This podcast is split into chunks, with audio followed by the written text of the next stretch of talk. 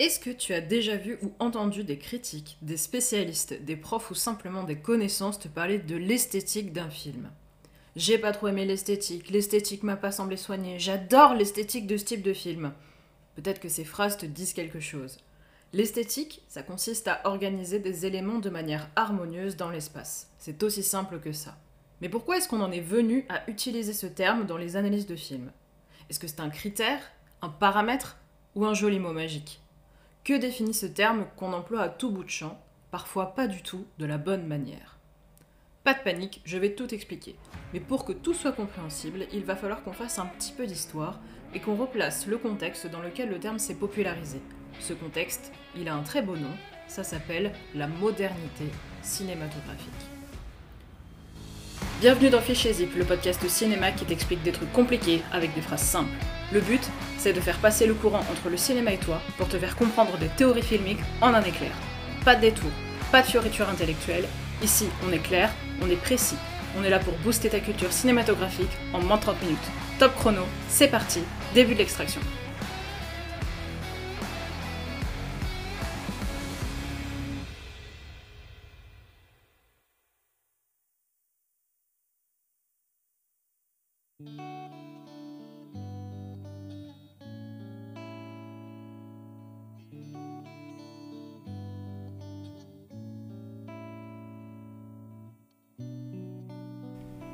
La modernité cinématographique est une période de grands bouleversements politiques, contextuels, culturels et esthétiques.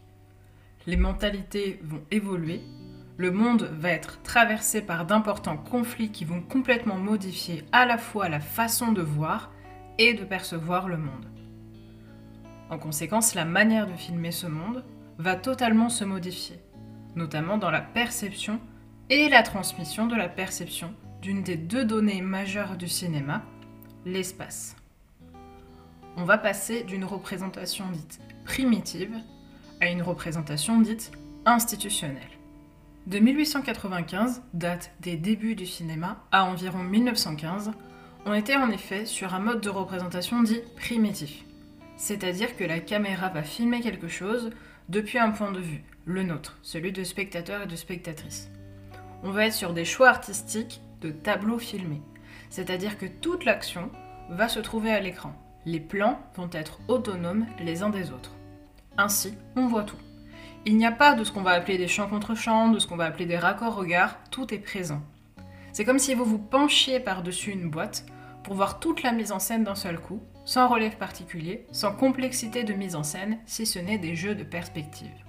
Par la suite, on va passer à un mode de représentation dit plus institutionnel la caméra va occuper plusieurs points de vue successifs dans une seule et même séquence. Et ces plans vont être montés, accordés, harmonisés, reliés tous ensemble.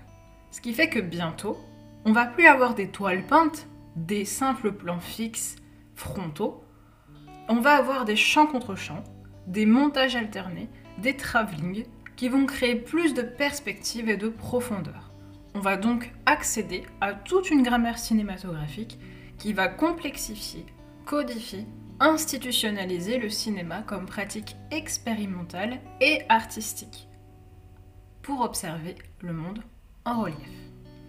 Avec ce qu'on appelle la nouvelle vague française, dont vont découler toutes les autres, ainsi qu'un autre courant très célèbre qui s'appelle le néoréalisme, on va assister au développement de regards beaucoup plus ouverts de la part de cinéastes qui permettent une nouvelle habitation de l'espace. On va sortir du simple rapport de cause à effet pour investir un autre vide, un hors-champ visuel et sonore qu'on ne comble pas avec des moyens traditionnels. Avec des modifications de montage abruptes, de cadrage et de raccord, on va peu à peu, de moins en moins, se soucier d'un espace figuratif conventionnel et dominant que d'un espace filmique propre à chaque film qui va se définir par l'ensemble de ces images et la façon dont elles s'accordent entre elles. Ainsi, de plus en plus, on va moins chercher à voir dans le hors-champ absolu que dans un cadre que l'on a déjà. On va donc créer un espace interne au cadre plutôt que de capturer à tout prix des portions du monde qui existent déjà. Un grand théoricien du cinéma et cinéaste, Robert Bresson, disait à ce titre Vois ton film comme une surface à recouvrir. À partir de là, on va aboutir petit à petit à la redéfinition de ce qu'on appelle une image filmique. Qu'est-ce que ça veut dire globalement? Eh bien ça signifie que l'opérateur délimite son cadre à l'intérieur duquel il va organiser harmonieusement des éléments.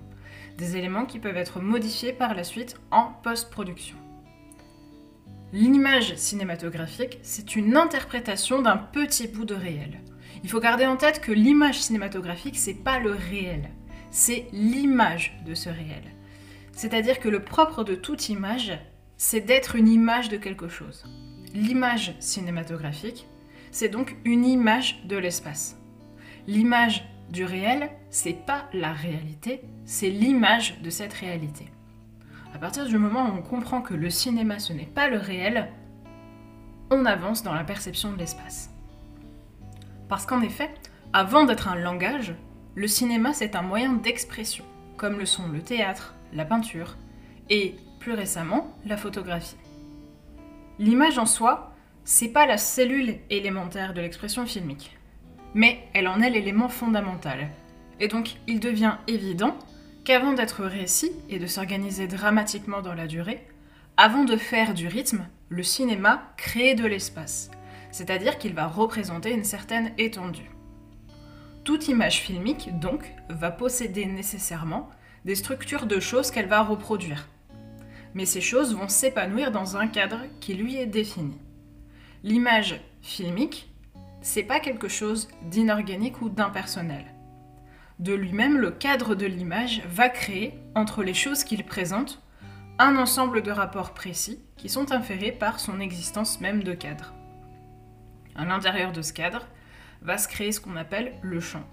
Et dans le champ, toute l'action va se faire. Le cadre de l'image est donc un facteur déterminant de la représentation de l'espace, et donc de l'analyse de celui-ci.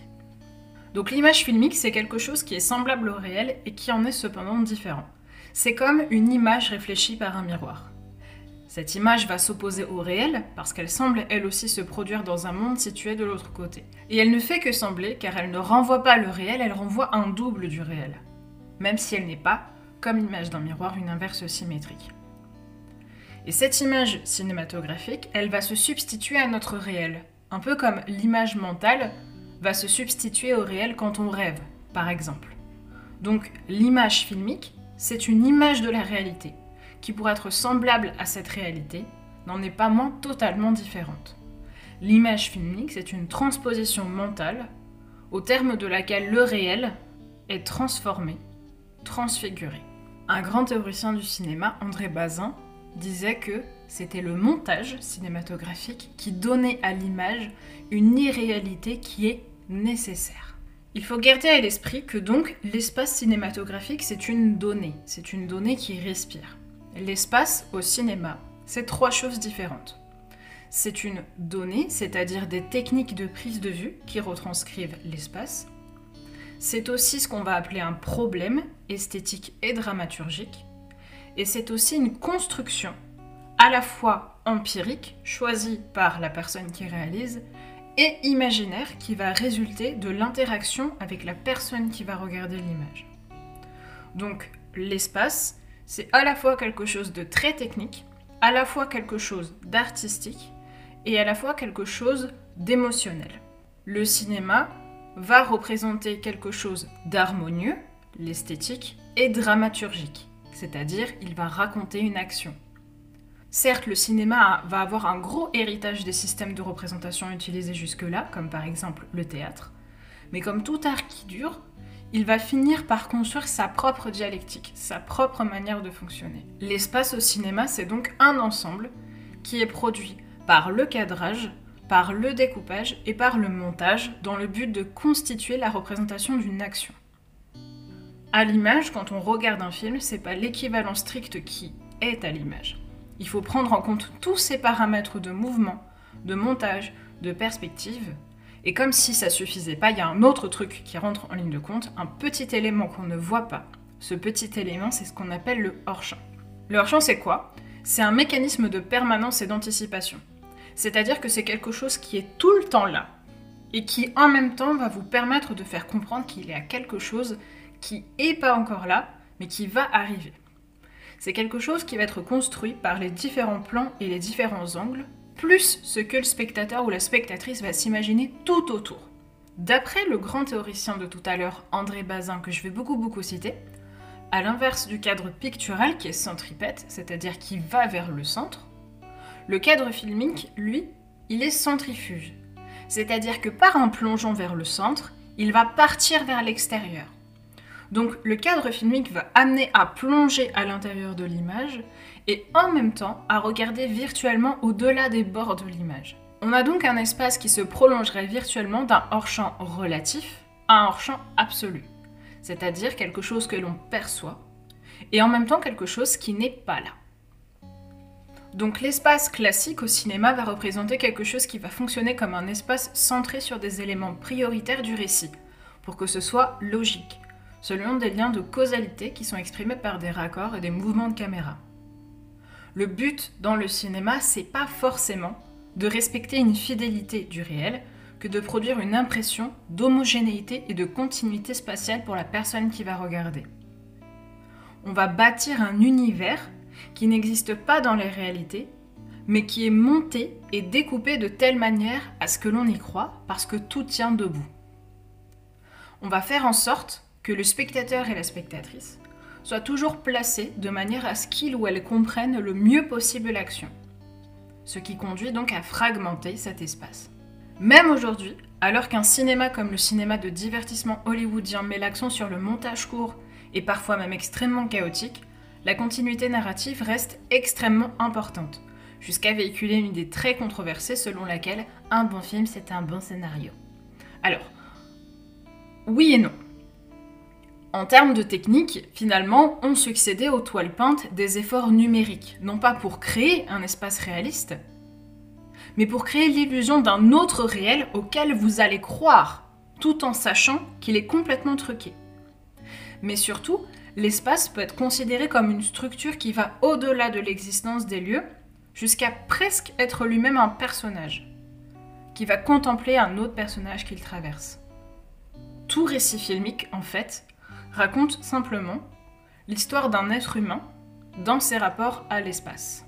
On oublie très souvent que l'un des grands ingrédients de la modulation de l'espace, c'est pas l'image, c'est le son. Le son va marquer une révolution dans ses débuts, mais surtout après les années 1930, car il peut faire surgir de l'espace des dimensions qui sont pas prises en charge par l'image. Ça inclut à la fois la musique, des situations sonores, mais aussi du silence.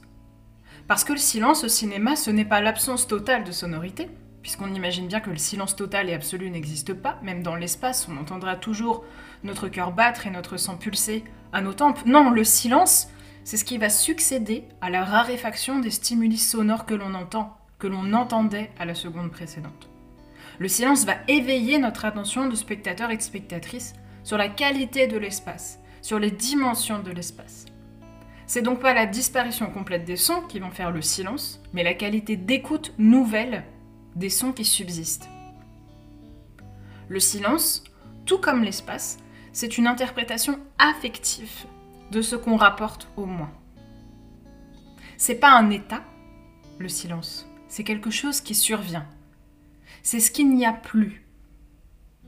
Et on est peu à peu passé, notamment dans la modernité cinématographique, d'un cinéma qui fuyait le silence à un cinéma qui s'en servait.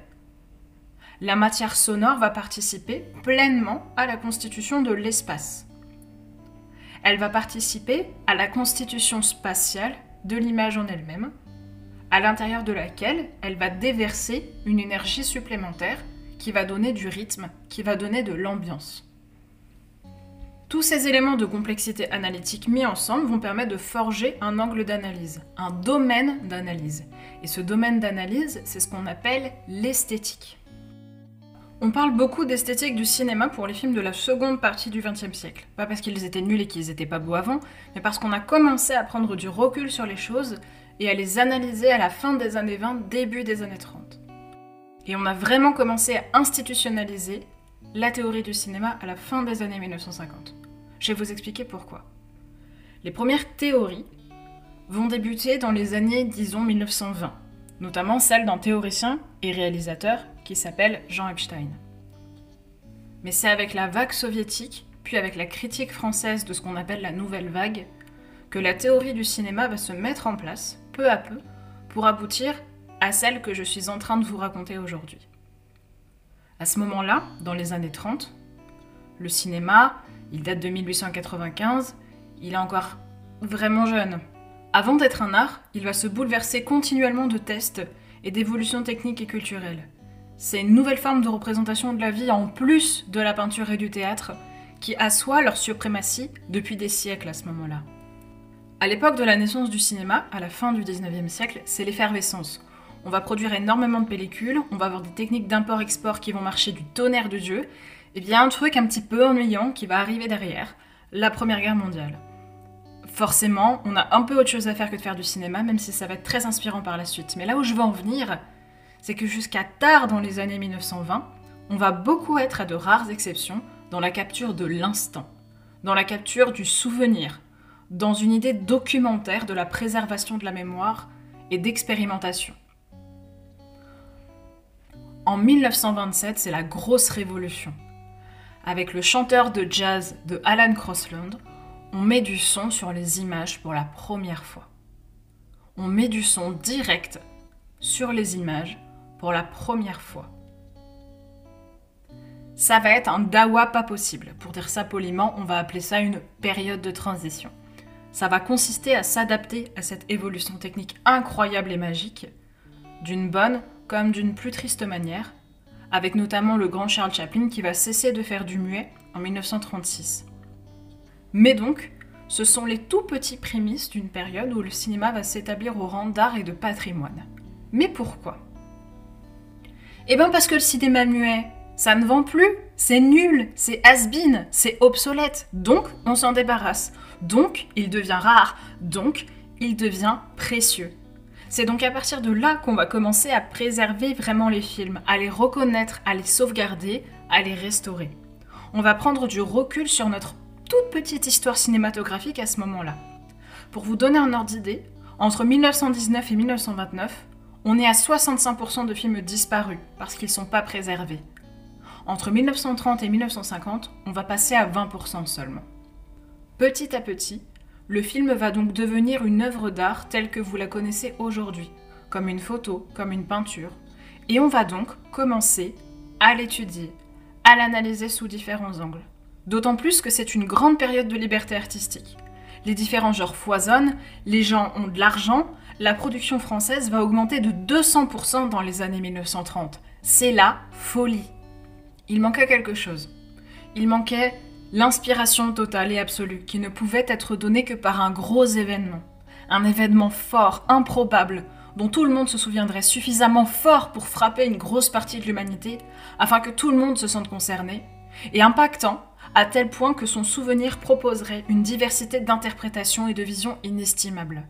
Cet événement, c'est la Deuxième Guerre mondiale. Ce qu'il faut retenir, c'est que les conditions vont faire se déployer une somme de contraintes qui vont déployer l'imagination des cinéastes. Les régimes dictatoriaux vont censurer de partout, ce qui va instaurer une standardisation. Donc des règles. Donc, eh bien il faut les enfreindre, elles sont là pour ça. Par la suite, la Deuxième Guerre mondiale va laisser derrière elle un monde dévasté géographiquement et émotionnellement. Donc, c'est le moment parfait pour faire des films et pour les analyser. Donc, en 1951, c'est la création de la revue Les Cahiers du cinéma par André Bazin, que j'ai déjà cité, Jacques Doniol Valcroze, Joseph-Marie Loduca et Léonide Keigel. C'est l'époque où la France sort des cendres de la guerre, avec une dette colossale envers les Américains qui négocient donc l'exportation de leur cinéma chez eux. Donc le cinéma français va prendre un gros coup à ce moment-là. Mais qu'à cela ne tienne, il existe un petit groupe de cinéastes opprimés qui ont la rage et l'inspiration et qui résistent encore à l'envahisseur. Ces cinéastes vont déferler dans les ciné-clubs français, nourris par les productions des années 1950, et notamment par celles de Roberto Rossellini ou du néo-réalisme italien. Et soutenus par cette presse menée par les cahiers, ces cinéastes vont impacter durablement la production artistique et audiovisuelle. Ces cinéastes, c'est la nouvelle vague française. Et c'est ici que tout commence, dans notre modeste petit pays dévasté, la révolution de l'esthétique cinématographique mondiale, la modernité.